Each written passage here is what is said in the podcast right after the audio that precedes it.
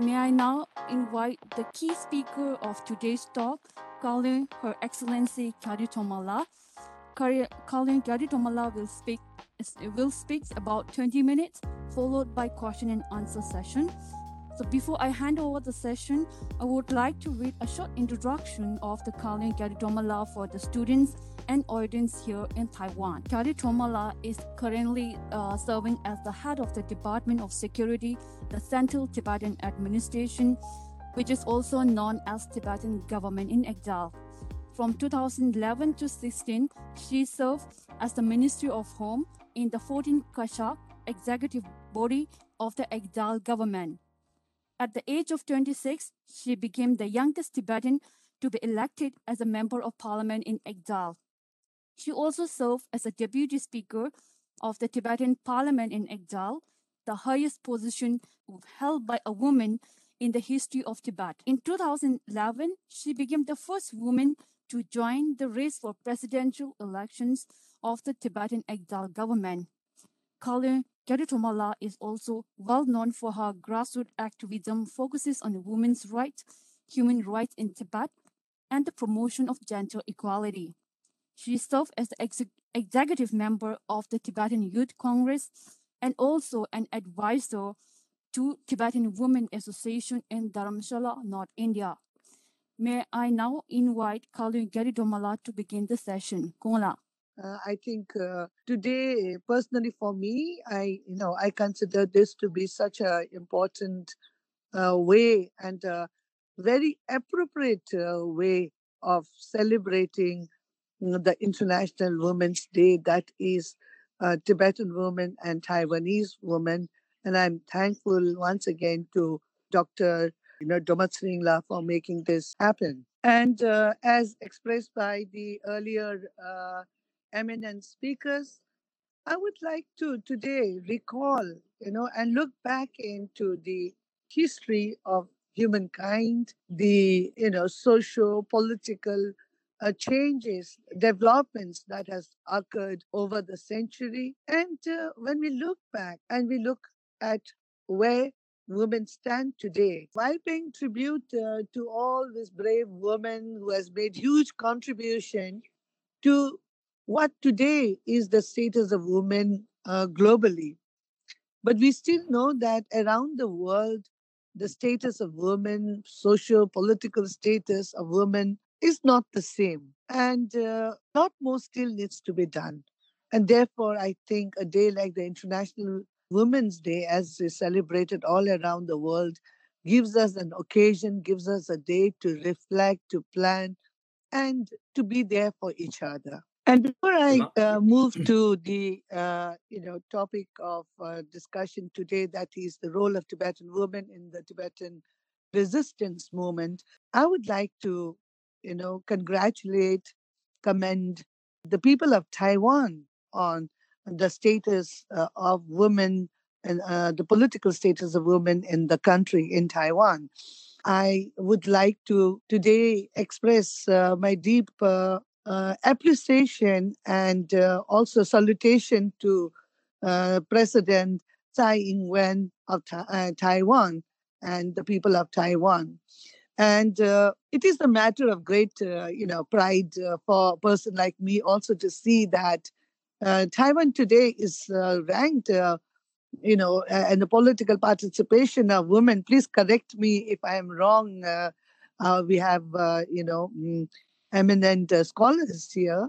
I see that it is 41.6% of seats, you know, women are participating in. And globally, it in fact comes 12th ranking. this is how I have understood and unfortunately, uh, you know, for our women in uh, uh, under the People's Republic of China, well, uh, I, I say this more because I uh, would want uh, the leadership in the country, and especially women there, needs a voice today.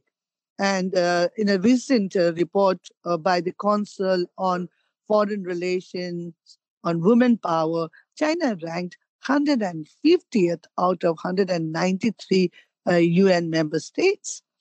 And uh, along with this, I would like to just, you know, mm, share with you that today, uh, along with uh, Dr. Uh, you know, uh, Press uh, Sikyong uh, Penpa Tseringla, who was uh, directly elected by the people, Tibetan people recently as the political leader, the Tibetan parliament, uh, out of uh, the name suggested by the Sikyong, elected three women uh, and so, of course, it is also due to many other political and technical uh, reasons that we today have uh, three uh, ministers along with uh, you know, in, in addition to the elected Sikyong. And the three ministers are all women. So I would say that today, you know, under a unique situation, uh, circumstances, uh, the Tibetan uh, exile administration, you know, the cabinet uh, if we don't, you know, count the directly elected leader, then we are 100% women at this time.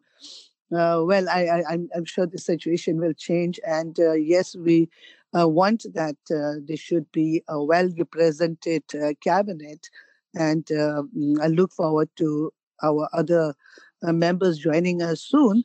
But this is a historic moment for us. History gives us evidence as we would all agree, that no mass revelation, no mass uh, resistance would have been possible without equal participation from the woman. Yet again, when we look into history, we also see that the role of the woman is undermined, unsung, unrecorded, and many times forgotten also. And when we look at uh, the Tibetan uh, resistance uh, movement on the whole, I was thinking, where do I start uh, with at this? And definitely, when I reflect back on my own uh, life experience, today, as uh, you know, we Tibetans in exile, we commemorate and you know the 12th of March as the uh, Tibetan Women's National Uprising Day. It was only in uh, 1984. It was only in 1984,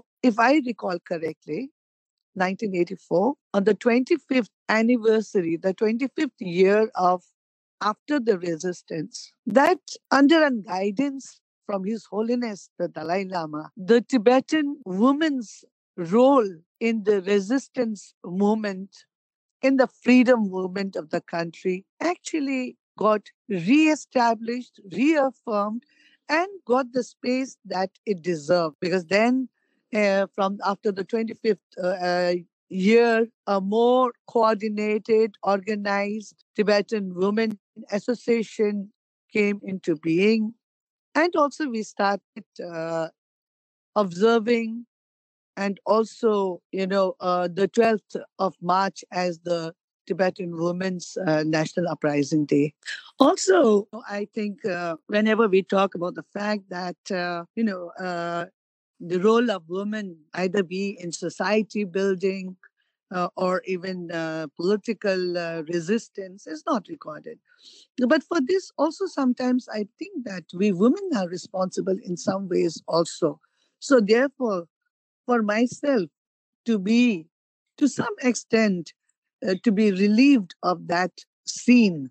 You know, I would like to share with you and mention amongst you a name of a woman that had great, great influence on my life and who happens to be my mother, my younger mother.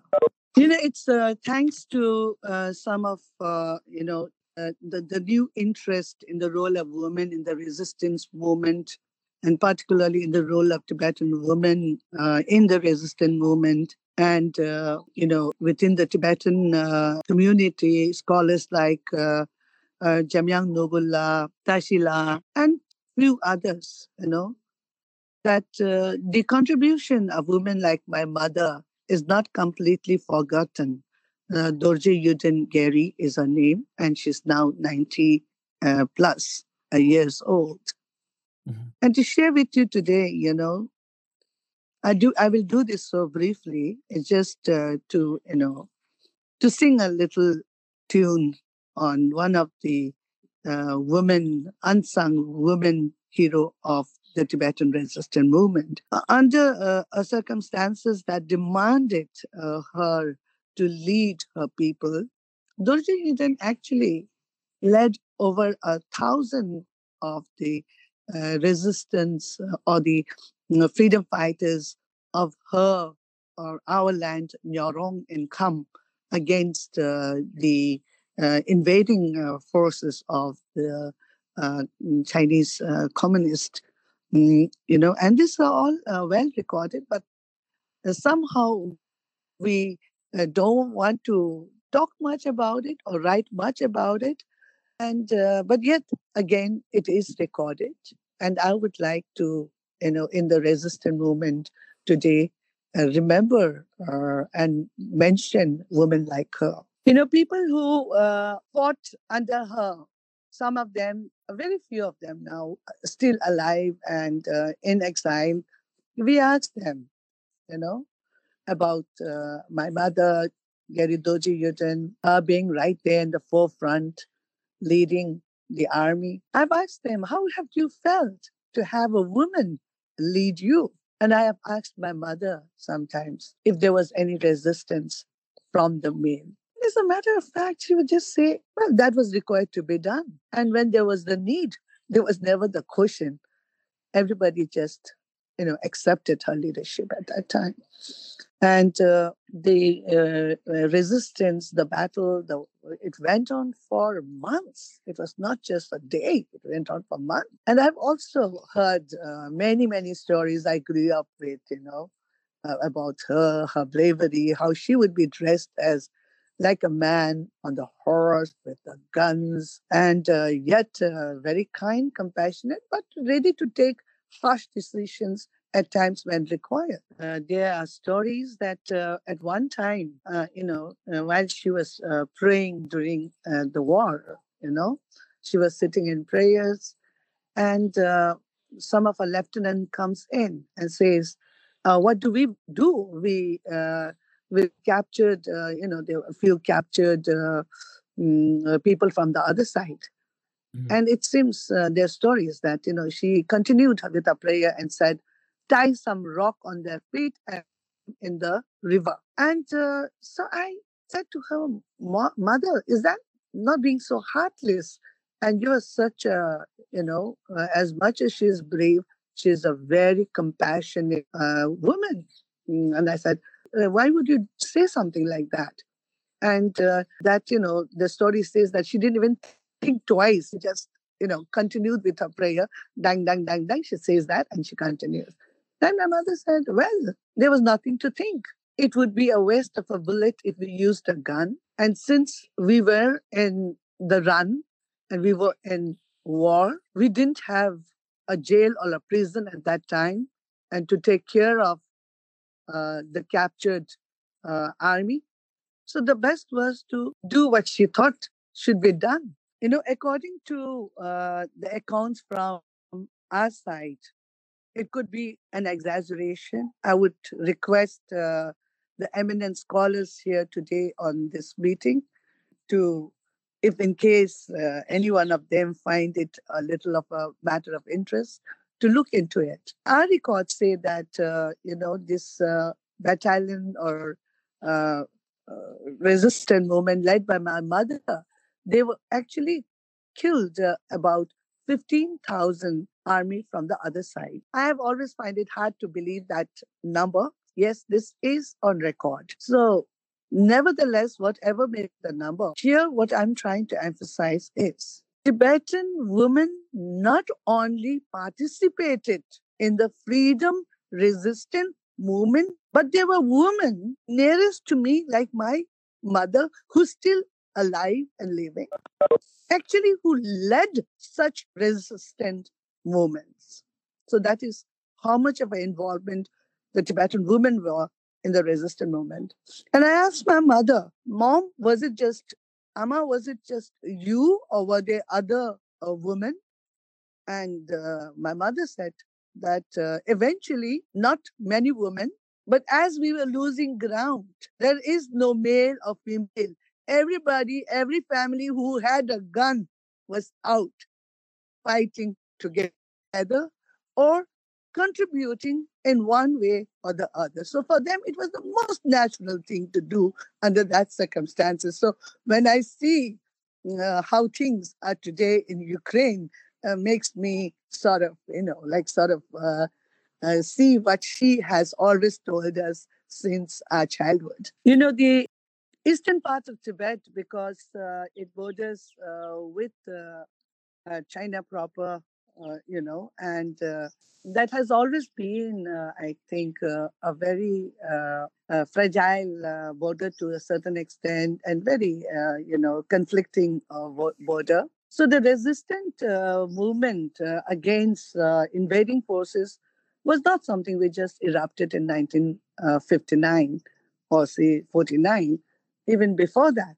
And I would like to bring on uh, recall today uh, with my friends here, you know, uh, a few decades earlier, if you go into the late 1930s. Very recently, uh, a, a, Chinese, a Tibetan uh, scholar, uh, Yunru Tsomo, you know, she has uh, come up with uh, the study of uh, women leadership in Kham's history. She has termed and focused on the story of three such great women of Kham, they are sometimes called the three glorious taras, or also referred to as the three uh, demonies of Kham. And uh, the three uh, glorious ladies one, Khangsar Yangchen Doma, second, Chago Sawang Dolma, and I will just touch on the third one, that is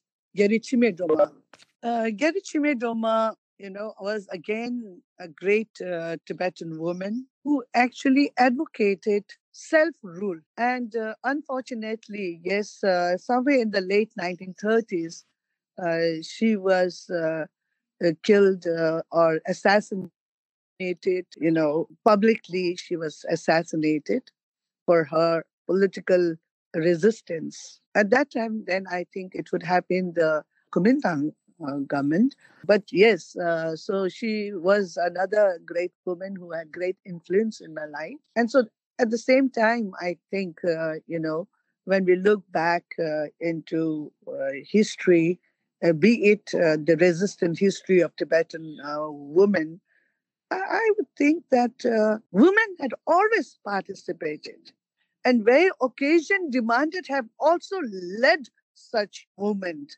But maybe though we shy away from talking much. But both these great women, madam, I mean, uh, uh, speakers, at least they are not completely unsung. Even Mao Zedong, Chairman Mao, it seems, uh, in his uh, march, uh, you know, in his diary, has on record mentioned uh, the confrontation that they faced in Nyarong from Gerichime Doma the uh, woman, the uh, the Khampa queen, or whatever, however she is referred to there. Yes. So this is what I'm trying to say is the Tibetan resistance movement, the freedom movement has been on for several decades under different circumstances. We have faced the challenges. And even just from my own family, I see that there has been women who have actively participated. And I know for sure that there are hundreds of others who have given the best portion of their life to our resistance movement. And I salute today all those women. Uh, uh, you know, like to, uh, in conclusion now, would like to come, you know, the unified uh, resistance uh, led by uh, Anikuzang La and all on the 12th of March in Lhasa, where uh, Tibetan women from the entire three regions of Tibet participated jointly in the resistance movement. And very soon, today being the 8th, on the 12th, we will be once again commemorating that day. And I pay tribute to all those brave women who have sacrificed their life for Tibet. And even today, as we talk here, there are many who are languishing in the different jails inside uh, Tibet. And I would also want to share my deep uh, condolence uh, with uh, Sonam Wangmula, an artist, mother of uh, Tsewang Norbu, a singer who just, you know, a few days before uh, self-immolated himself uh, for human rights inside Tibet, for His Holiness the Dalai Lama to be able to return back to Tibet. And the 20, I think he was 26 years old, young boy. And uh, so in the end, I pay tribute to all the great women of Tibet who has made a difference in our lives, who has contributed in the Tibetan freedom resistance uh, struggle. And I also once again uh, thank uh, Dao Dumala, Dumatsringla for bringing uh, together uh, women of uh, from Taiwan and Tibet together. For me, this is a very historic and a wonderful opportunity, and look forward to, you know, interacting more so in the future with my women friends from Taiwan.